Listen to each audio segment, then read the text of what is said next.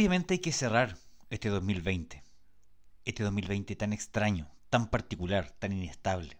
Revisaremos todo lo que vimos, lo que reflexionamos, lo que aprendimos y cómo vemos este 2021 en nuestro podcast Desarrollo Organizacional y Gestión del Cambio. Somos ESD Consultores. Hola, muy bienvenidos al podcast Desarrollo Organizacional y Gestión del Cambio. En este podcast revisaremos soluciones metodológicas para recursos humanos. Soluciones que potencien a las personas, los equipos e impacten en la productividad y los objetivos del negocio. Hoy en día, para generar valor agregado en las organizaciones, hay que innovar.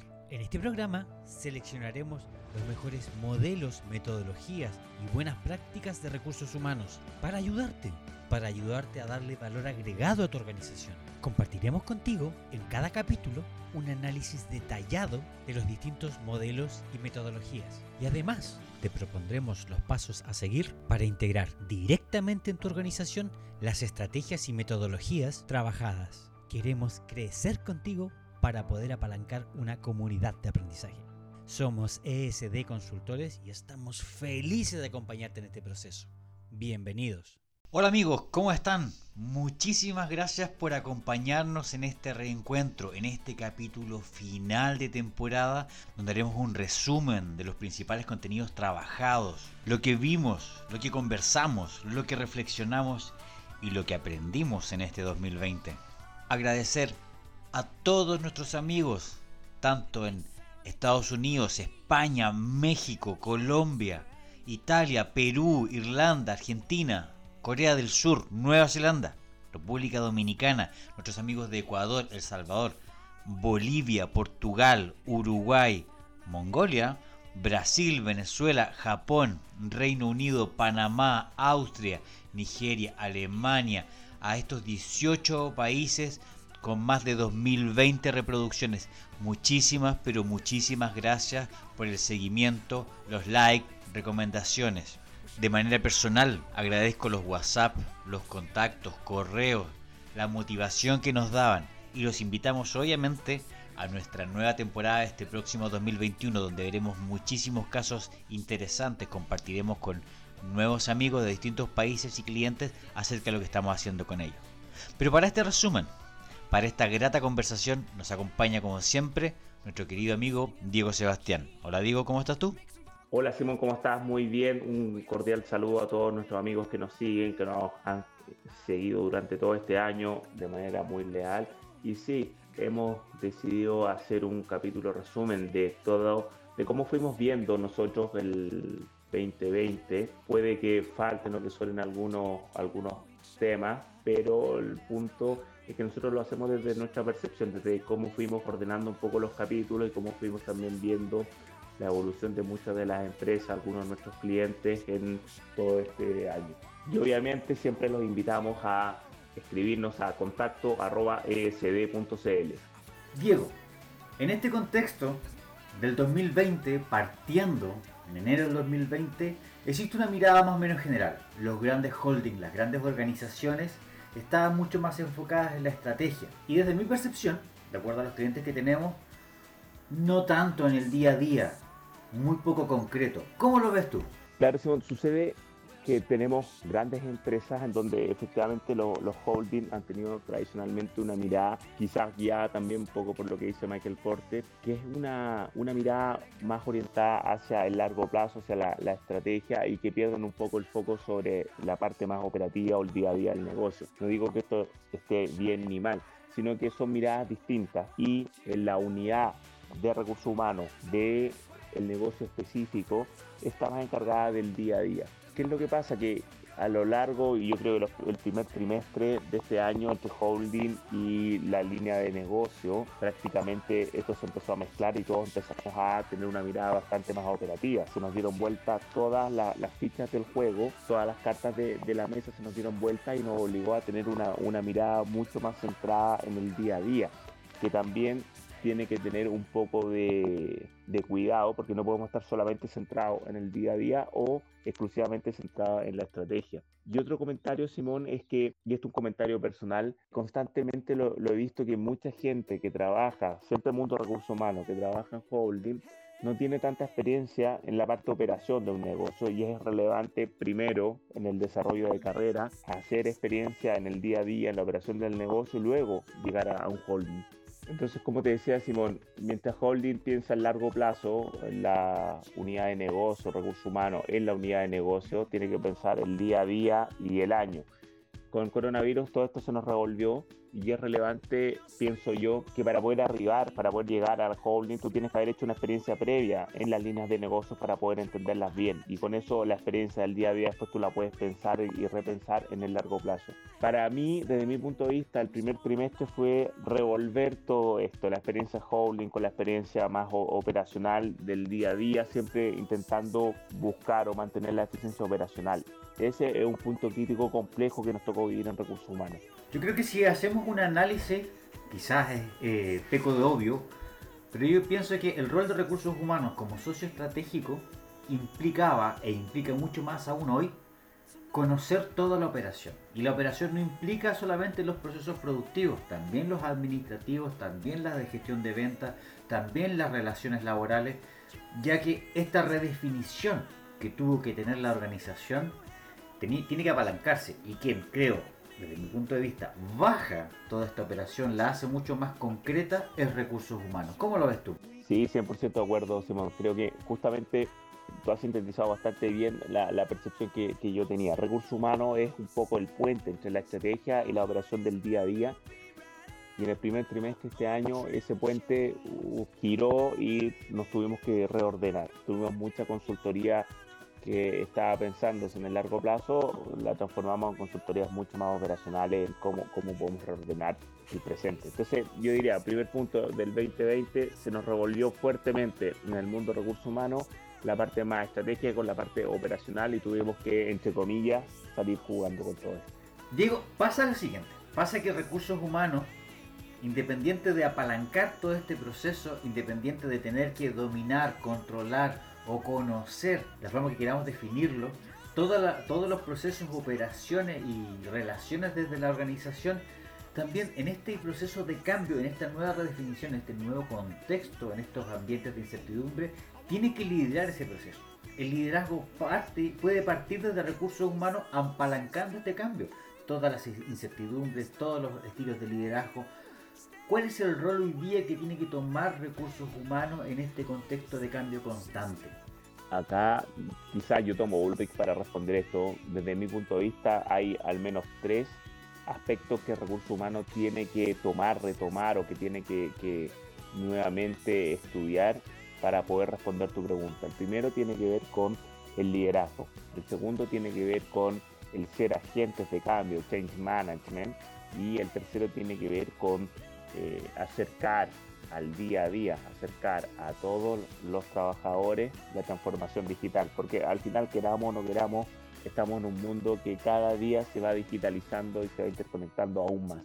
Implica, imagínate, una empresa que usualmente tenía equipos que se veían cara a cara todos los días, a una empresa en donde tu equipo está repartido cada uno en su casa, en donde el líder tiene que liderar a través de videoconferencias, en donde probablemente ya no se dan interacciones tan espontáneas como en el día a día, sino que se dan interacciones que tienen que estar en el Outlook, que tienen que estar en la agenda y que tenemos que eh, coordinarnos según lo dice la hora de reunión que hemos fijado. ¿Por qué? Porque después viene otra reunión, otra reunión, otra reunión. Entonces son estilos que primero impactaron en el liderazgo. Acá los líderes que confiaban, que tenían una buena relación con su equipo, que tenían una buena capacidad comunicacional y entre comillas, entre comillas, que no se malentienda, de intimidad, de cercanía, de confianza con su equipo, fueron aquellos líderes que pudieron gestionar mejor, con menos estrés, a todo su equipo. Aquellos líderes que basaron la lógica o la basan en el control, en la supervisión, en la desconfianza, en el delegar poco, son aquellos equipos que la han pasado muy mal en, este proceso y que necesitan reaprender cómo relacionarse. Entonces, la primera variable, desde mi perspectiva, Simón, es el liderazgo. Acá el liderazgo juega un papel fundamental toda vez que es el líder quien hace concreto las políticas, los procedimientos, las normas, la cultura y el espíritu, los valores de una empresa. No sé cómo lo ves tú, Simón. Yo estoy absolutamente de acuerdo. Estoy absolutamente de acuerdo que el factor del liderazgo como agente de cambio, el que acerca día a día, el que hace la bajada de estas políticas, que tiene que tener ciertas habilidades relacionales, donde fomenta la confianza y la flexibilidad, obviamente va a apalancar de manera mucho más eficiente la operación, la eficiencia operacional de la organización. No obstante, también hay un dolor que muchos de nuestros clientes generaban en todo este proceso.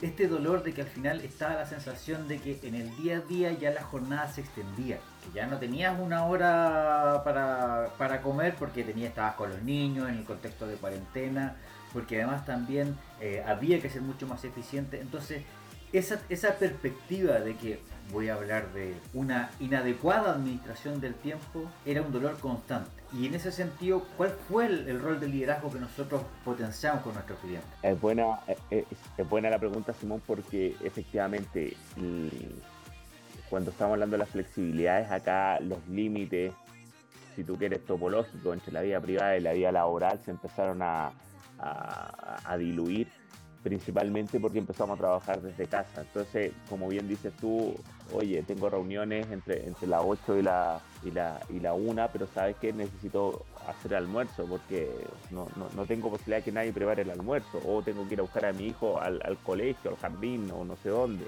Entonces, se, volvió bastante más, más complejo el, el tema. ¿Cómo, ¿Cómo potenciamos, cómo contribuimos nosotros desde recursos humanos, desde la consultoría, a redefinir estos límites, tiene que ver primero con dejar claro cuáles son las prioridades, cuáles son los objetivos. Y justamente esa dificultad de entender cuáles son las prioridades y los objetivos venía dada por el problema anterior, que desde una lógica más de, tener revivido la estrategia y de la operación del día a día se nos confunde. Y cuando generamos esta confusión a nivel organizacional, trasladamos esta, organización, esta confusión perdón, a cada una de las unidades, a cada uno de, los equipos de trabajo y eso genera que eh, tenga yo mucho trabajo que hacer, tanto operativo como estratégico y esto me, me va sacando de agenda. Se suma la necesidad obviamente de tener organizada la casa, de poder atender a la familia y, y esto generó una confusión muy muy fuerte y un estrés muy fuerte. ¿Cuál, ¿Cuál fue nuestra lógica? Bueno, reordenemos las prioridades, reordenemos los objetivos. Está claro que en este contexto no vamos a poder realizar todo lo que teníamos planificado a inicio de año tal cual. Hay que ceder con algunos puntos y hay que probablemente enfatizar algunos otros puntos. Priorizar objetivos, definir nuevas metas, definir nuevos eh, criterios de, o estándares de calidad, de mejora, eh, eh, ha sido fundamental para reordenar y de nuevo, permíteme insistir, Simón, permítame insistir, queridos audio escucha, el liderazgo acá fue fundamental. El líder que fue capaz de dar las prioridades una vez a la semana a su equipo, que estuvo disponible para decir, oye, esto es importante, esto no es importante, deja esto para la otra semana, contribuyó a generar espacios de tiempo, como dices tú, de administrar mejor el tiempo. Pero fue una exigencia que nos pegó en mayor medida o menor medida a todos. Y desde el punto de vista eh, más operacional, porque lo que hemos hablado yo lo circunscribo más a los trabajos vinculados al computador, a la oficina, al análisis, pero desde el punto de vista del trabajo más operacional ocurría exactamente lo mismo. Aquellos trabajadores que tenían que trasladarse desde casa con todas las precauciones y medidas de seguridad a sus puntos de trabajo, porque están en una cadena productiva que con un trabajo que se realiza más face to face presencialmente, ocurría exactamente lo mismo, menor capacidad de transporte, mayor cuidado, atenciones sanitarias, eh, al llegar a la empresa también mayor eh, protocolos de seguridad, de, sanidad, eso genera también mayor cantidad de estrés, la fantasía, que, no sé si es tan fantasía, hay un porcentaje alto de, de realidad que me puede infectar, eso también va generando estrés, eso también va eh, impactar la salud psíquica, la estabilidad emocional de todos los trabajadores y va generando también otros fenómenos más vinculados un poco a estar más defensivo, al intentar trabajar en más rápido a, casa, etcétera. Al final hemos estado en un contexto que ha sido nuevo para todos. Es complejo, es complejo porque este contexto de liderazgo, que es el que tiene que hacer la bajada, y, no, favorecer o no potenciar o no permitir la confusión entre la estrategia y la operación, este líder al fin y al cabo, pienso yo, es un nuevo líder, porque trabaja en un contexto ya casi obligado de transformación digital. Trabaja en un contexto obligado de smart working o teletrabajo. Entonces, cómo este líder o qué habilidades también tiene que tener este líder donde ya no puede estar controlando la operación directamente, donde tiene que basar y potenciar otra confianza, donde también está en un contexto de confinamiento que también eh, se ve afectado. Donde claramente existe la necesidad, no solamente por parte de los líderes, sino también de los trabajadores, de tener un upgrade, una actualización de las habilidades, una redefinición de esta, que es un rol de recursos humanos. ¿Y cómo ese líder se puede posicionar en este contexto de transformación digital? Claro, pasa, yo creo que la primera reflexión o sensación, y lo conversamos en algún café, Simón, por ahí por abril, mayo, es que estábamos más preparados para la transformación digital de lo que pensábamos. Creo que esa es como una, una, primera reflexión. Muchas de las empresas ya habían empezado a trabajar en smart working, estoy hablando de empresas acá en Chile, pero también en Latinoamérica, y yo también estoy refiriendo a algunas empresas en Europa con las cuales tenemos contacto, habían ya empezado a trabajar en, en Smart Working a distancia, con teletrabajo, nos damos cuenta que gran parte de sus trabajadores son capaces de gestionar esto con algunas dificultades que ya le habíamos comentado, pero en términos generales siguieron trabajando, hemos seguido trabajando, hemos seguido generando resultados. Si tú lo ves, por ejemplo, desde el punto de vista de capacitación, muchas empresas al comienzo congelaron la capacitación luego hacia el último trimestre, yo diría segundo semestre, último trimestre, empezaron a retomar temas de capacitación, pero eran capacitaciones a distancia, muchas de estas, donde vimos que eran bastante eficientes en algunas medidas que tenemos. No, no es lo mismo que en el face to face, a nivel presencial, pero con un nivel de eficiencia bastante alto y con un nivel de costo mucho más bajo. Entonces vamos descubriendo en, temas de recursos humanos que podemos ir haciendo muchas cosas a nivel online, a nivel no presencial y que andan bastante bien y que son más económicas. Entonces la primera conclusión en el capítulo transformación digital es muchas de las empresas estaban más preparadas de lo que nosotros mismos pensábamos y cuando estamos hablando muchas de las empresas, estamos hablando de las personas que conforman esa empresa. En segundo lugar, otras empresas tuvieron que subirse muy rápido al, carro de la transformación digital. Están haciendo un proceso, comillas, de onboarding acelerado que vino a dificultar toda la problemática del teletrabajo y del COVID que ya habíamos comentado. Entonces estas empresas son las que no la han pasado tan bien, que han tenido que ir reordenándose. Y en tercer lugar, al interior de recursos humanos. Por un lado, tuvimos mayor cantidad de salidas de personas, por desgracia había una contracción económica fuerte, esto a nivel mundial, y ha generado también niveles de desempleo que van al alza y también empleo informal o tipos de trabajo o ocupaciones informales. Eso primero. Segundo, procesos de selección que se hacen a distancia, por video, pero ojo, acá una crítica a todos los colegas de selecciones que muchas veces, si ya a nivel presencial dábamos poco feedback del proceso, es decir, decirle al candidato si continúa o no continúa, a nivel virtual esto prácticamente se hacía muy poco y es relevante que selección siempre le informe a los candidatos si estos continúan o no continúan en el proceso. A nivel de capacitación, creo que una de las, de las lecciones fue que mucha de la capacitación la podemos hacer online y que es eficiente. No es tan eficiente al mismo nivel que una capacitación presencial, pero alcanzamos niveles de eficiencia bastante buenos, con niveles de costo que son mucho, mucho más bajos y una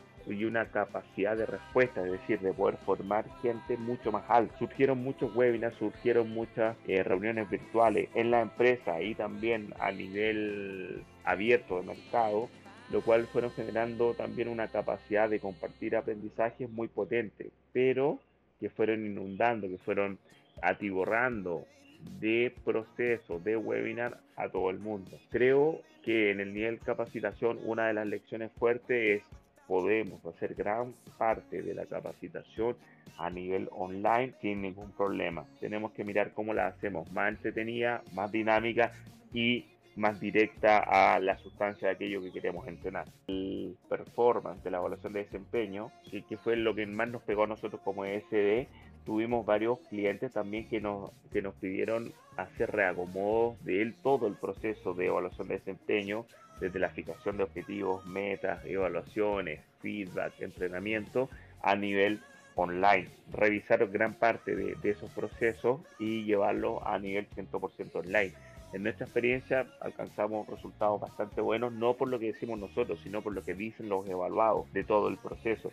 Por tanto, creo que es una temática que podemos pensar en trabajar a nivel online sin tantos problemas. Obviamente aquí el rol de recursos humanos tiene un peso mucho más estratégico, ya, ya sea dentro de todo lo que es la línea del reclutamiento y selección, todo lo que es capacitación, pero también, a mi modo de ver, toda esta contracción económica, toda esta necesidad de generar mayor eficiencia operacional, lo que en algunas partes del mundo, en algunos países, ha implicado muchas desvinculaciones. En ese contexto de mucha flexibilidad, también de altos niveles de estrés de, los trabajadores, la confianza obviamente se puede ver mellada. ¿Cómo recursos humanos en este contexto, transformación digital, teletrabajo, COVID, pone las herramientas a disposición de las personas y la organización para potenciar el liderazgo y el cumplimiento de los objetivos operacionales? Es la pregunta del millón, Simón, porque esto tiene que ver con,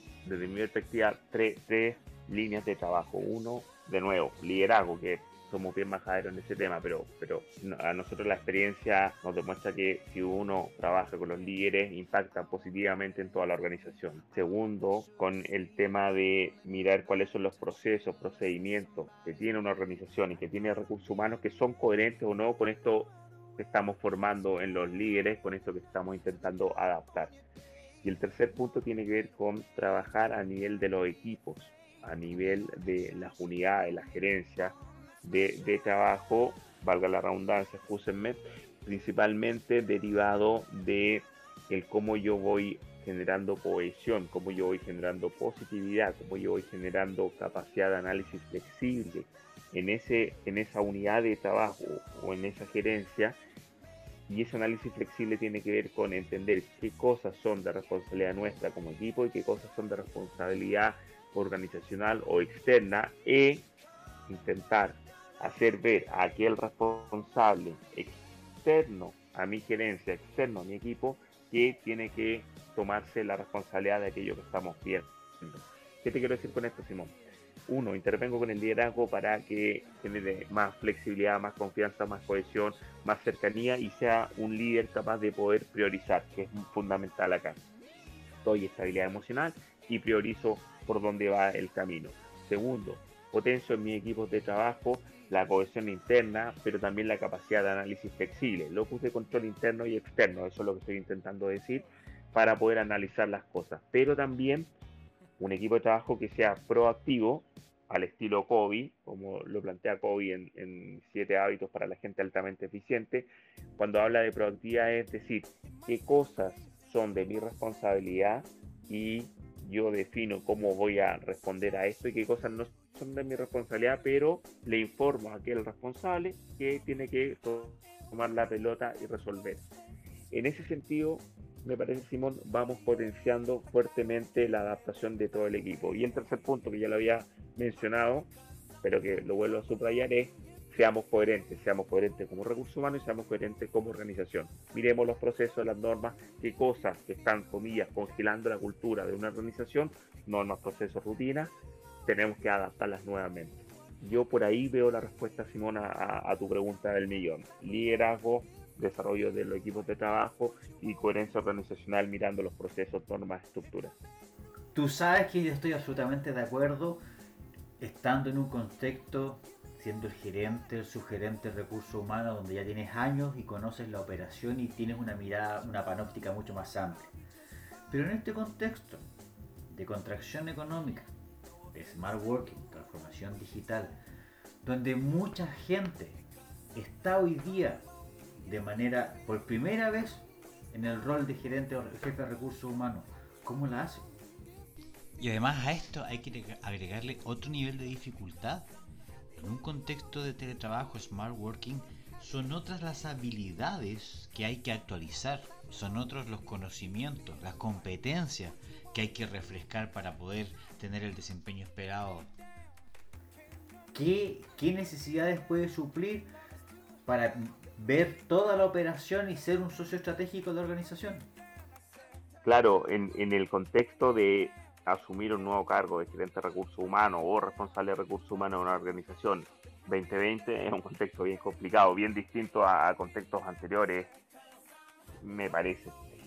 Es relevante siempre en, la dirección de recursos humanos asegurar todo aquello que es transaccional, que estemos pagando, que estemos haciendo nóminas, viendo el control de provisiones, viendo licencias, vacaciones, que toda esa parte operacional esté asegurada. Y creo que eso es lo primero y principal. Si este tema no está asegurado, yo trabajaría hasta tener el control de, estas áreas. Y después empezaría a, mirar temas más tácticos como la selección, capacitación, etcétera, o temas más estratégicos como la evaluación del desempeño, el change management o el liderazgo. iría en ese mismo camino, Simón. Aseguré aquello transaccional, aseguré aquello más administrativo, paso a aquello que es un poco más táctico, en términos de la selección, en términos de la capacitación, en términos de mirar cuál es la lógica de compensaciones de, la empresa. Y hay un punto que es crítico y que no lo hemos mencionado en, en este podcast, tiene que ver con el plano del reconocimiento. Reconocer a aquellas personas, aquellas unidades, jefaturas, etcétera, que están haciendo lo correcto, que están efectivamente impulsando el, cambio estratégico o la adaptación que estamos viviendo como, organización. Entendamos que el reconocimiento, claro, puede ser económico, que es un reconocimiento muy potente, pero si efectivamente nuestra empresa no tiene presupuesto, budget necesario para hacer eh, reconocimiento económico, vamos a los reconocimientos sociales, eh, que tiene que ver con hacer ceremonias, que tiene que ver con mostrar a las personas, con dar un espacio para que las personas puedan expresar sus ideas, etcétera. Hay muchas formas de hacer reconocimiento y es otra forma rápida de ir reforzando la cultura que queremos potenciar, que queremos formar. No olvidemos este tema. Es una herramienta eh, muy relevante, especialmente si estamos hablando de nuevos jefes, nuevos gerentes de recursos humanos. No perdamos vista esto. Y la tercera parte, que es la más compleja, que es donde nosotros generalmente situamos la mirada, tiene que ver con la estrategia de recursos humanos, básicamente medición de la evaluación de desempeño, del performance, de las capacidades organizacionales, de la coherencia organizacional de los procesos, de las normas y dejo para el final aquello que desde mi perspectiva es lo más complejo, el liderazgo y el desarrollo de equipos. Yo iría en el día a día, como porque entendí, Simón, que tu pregunta era más concreta, eh, en términos de, oye, ¿cómo lo, ¿cómo lo puedo hacer? ¿Cuál es la, la, no sé si la palabra correcta es la receta, pero cuáles son los pasos o los puntos de atención que tengo que seguir si soy un nuevo jefe? Yo diría, vamos en esa, en, en, en esa escalera desde lo administrativo, lo táctico a lo estratégico. Insisto, no podemos empezar a hacer estrategias si estoy pagando mal los sueldos. Tengo un problema a la base. Claramente la experiencia te da esa perspectiva. Yo creo que para compartir con nuestros amigos lo que estamos haciendo, que viene de la lógica del benchmarking, cuando tú comparas experiencias, todo esto advisoring que estamos haciendo con nuestros clientes, toda esta asesoría, coaching, consultoría, como lo, llaman, implica desde nuestra experiencia en la línea de recursos humanos y la y como socio y la operación, les permite también a ellos reenfocar su mirada. Yo creo hoy día que compartir prácticas, buscar asesoría en este contexto, buscar o compartir miradas, también te amplía un poco el criterio. Y eso no significa en ese sentido que uno no tiene las habilidades, es más, tiene las habilidades de reconocer lo que no sabe y lo que necesita aprender. Y eso tiene que ver hoy día con un contexto de flexibilidad que es lo más constante y la más incertidumbre hoy día en, este planeta. En esta misma línea, Simón, yo creo que el advisory, el benchmarking, advisory entendido como buscar la consultoría o buscar el consejo y el benchmarking en términos de poder mirar qué es lo que pasa en el mercado, el compararme, son dos actividades que te permiten mirar con humildad y con apertura para enriquecerme. Eso es fundamental. Pero asimismo es relevante entender que si yo voy a mirar prácticas de recursos humanos en un sector industrial distinto al mío, siempre voy a encontrar cosas nuevas, porque son sectores industriales distintos. Probablemente algún porcentaje de problemas van a ser los mismos problemas que yo estoy enfrentando en mi sector industrial, pero la forma en que se ha resuelto va a ser distinta y eso es lo que me puede enriquecer. Todas las empresas hacen selección, pero los estilos de selección de una empresa TI son muy distintos a lo que hace la banca. Muchas empresas hacen, o casi todas las empresas hacen capacitación, pero es distinto la capacitación en el retail que la capacitación en una portuaria. Entonces es ahí donde uno va enriqueciendo la mirada ahí también donde los gerentes van enriqueciendo las posibilidades de innovar, de estimular el liderazgo, el trabajo en equipo a través del benchmarking y el advisory. Creo, Simón, que, que son dos eh, actividades de la estrategia de recursos humanos que son muy relevantes y que no siempre se toman en cuenta. Yo no sé si mirar hoy día el contexto con incertidumbre, con ansiedad obviamente, o con la capacidad de innovar. Porque hoy día estamos completamente en un ambiente restrictivo. No sabemos lo que va a pasar, no sabemos si la vacuna va a funcionar, no sabemos cómo van a seguir los trabajos. Hay una incertidumbre total. Y yo creo que es la gran oportunidad que tenemos en recursos humanos para empezar a innovar, para poder ser un socio estratégico desde la operación, apalancar el liderazgo, ser agentes de cambio, acercar a día a día lo que, lo que pretende la organización con la operación en un contexto de transformación digital, teletrabajo, smart working y siempre obviamente teniendo la confianza, la flexibilidad y la humildad de manera transversal para poder adaptarse a estos cambios. Diego, a mí me ha parecido muy muy interesante esta conversación. Hay un 2021 que desde mi perspectiva implica la gran capacidad de innovación y el gran desafío que tenemos todas las personas. Así Simón, comparto contigo tu, tu visión, es que son ambientes bucas en los cuales estamos viviendo pero yo tengo una visión positiva, optimista del 2021. Creo que tenemos grandes desafíos en recursos humanos que tenemos que continuar acercándonos a la gerencia general, al CEO, a la primera línea de la organización para ser los consultores internos, para ser nosotros los consultores, los asesores y para poder ir reinstalando todos estos aspectos que están vinculados con el liderazgo, la confianza, la flexibilidad, el desarrollo de equipo y todas estas actitudes y habilidades de la estrategia de recursos humanos para ponerla a disposición de la, de la organización.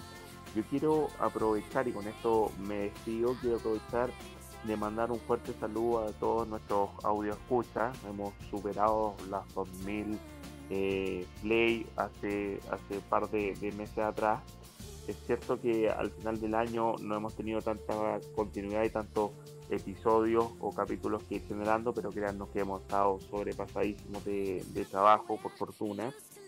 Pero esperamos continuar el próximo año obviamente siempre invitándolo a ustedes a participar, envíonos correo, contacto arroba cualquier comentario, duda, compartir caso, mandar un email diciendo yo no estoy de acuerdo, siempre nos va a generar una discusión constructiva que nos va a enriquecer. Así que dejamos hecha la invitación y sobre todo gratitud. Muchas gracias por seguirnos durante todo este año. Un gran abrazo, mucho éxito para lo que se nos viene el próximo año. Pues bien, ¿qué más les puedo decir que desearles un muy, muy próspero y feliz 2021? Que se cumplan todos sus anhelos, que todo sea para mejor y tal como dice Diego, agradecerles muchísimo el que nos permitan compartir su tiempo con ustedes, el poder conversar, el darnos ideas acerca de nuestros distintos podcasts y obviamente seguiremos el 2021 acá en nuestro podcast Desarrollo Organizacional y Gestión del Cambio. Chao, chao.